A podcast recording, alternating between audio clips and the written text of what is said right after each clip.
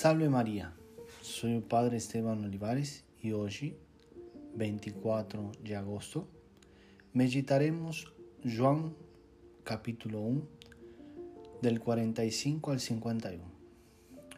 El cuarto evangelio cuenta cómo después de ser llamado por Jesús, Felipe encuentra a Natanael y le dice, encontramos a aquellos y que Moisés escribió la ley y también los profetas, Jesús, un hijo de José de Nazaré. Diante da resposta bastante de Natanael, ¿pode alguna coisa boa sair de Nazaré? Felipe não desiste e responde decididamente: venha e veja. Com esta breve, mas clara resposta, Felipe mostra as características de um testemunho autêntico.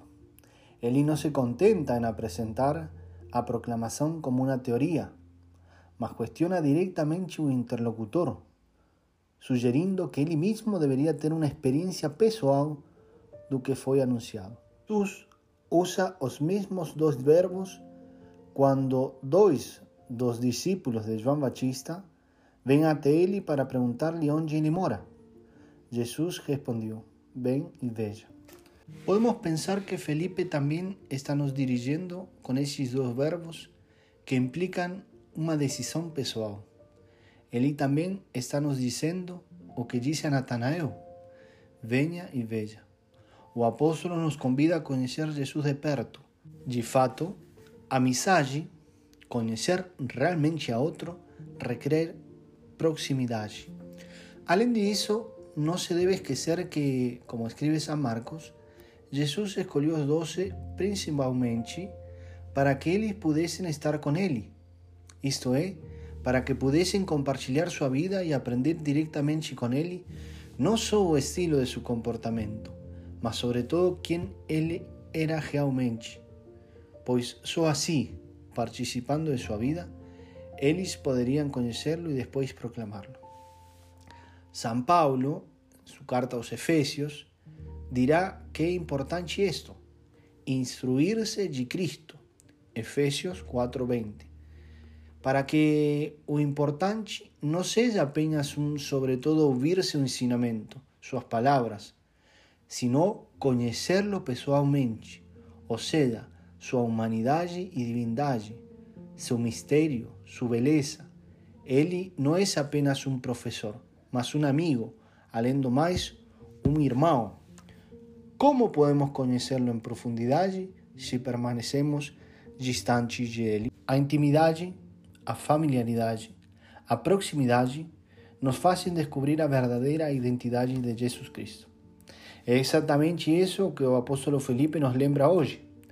Ele nos convida a vir e ver, ou seja, entrar em contato de escuta, de resposta e de comunhão de vida com Jesus, dia após dia. En otro pasaje del Evangelio, en la multiplicación de los panes, Jesús fez a Felipe una pregunta precisa y un tanto sorprendente. ¿Dónde se podría comprar un pan necesario para alimentar todas las personas que os seguían? Juan 6, 5. Felipe respondió en forma muy realista. 200 dinarios de pan no son suficientes para que todos tomen un poco. Aquí podemos ver el realismo y la practicidad del apóstol, que sabe lo que implica seguir a Jesús y sus compromisos. En otro momento, muy importante en la historia de nuestro Señor, antes da paixão, algunos griegos que estaban en Jerusalén para Pascua foram ante Felipe y le imploraron, queremos ver Jesús. Felipe fue y contó a André, y André y Felipe foram y contaron a Jesús. Esto nos ensina a estar prontos para aceitar pedidos y peticiones, de onde quer que vengan, y a encaminarlos al Señor, pues só Ele pode satisfazê-los plenamente. De fato, é importante saber que nós não somos nós os destinatários finais dos pedidos de aqueles que se aproximam de nós, sino o Senhor. Devemos dirigir aqueles que estão em dificuldade para Ele. Cada um de nós debe ser un camino abierto para él. En otra ocasión muy particular, en la cual Felipe interviene, es durante la última ceia. Después que Jesús afirma que conocerlo significa también conocer al Pai, Felipe quase ingenuamente le pregunta, Señor, muéstranos su Pai y es suficiente para nós. O evangelista no nos dice si Felipe entendió plenamente las palabras de Jesús. O que es cierto es que él dio su vida totalmente por Cristo.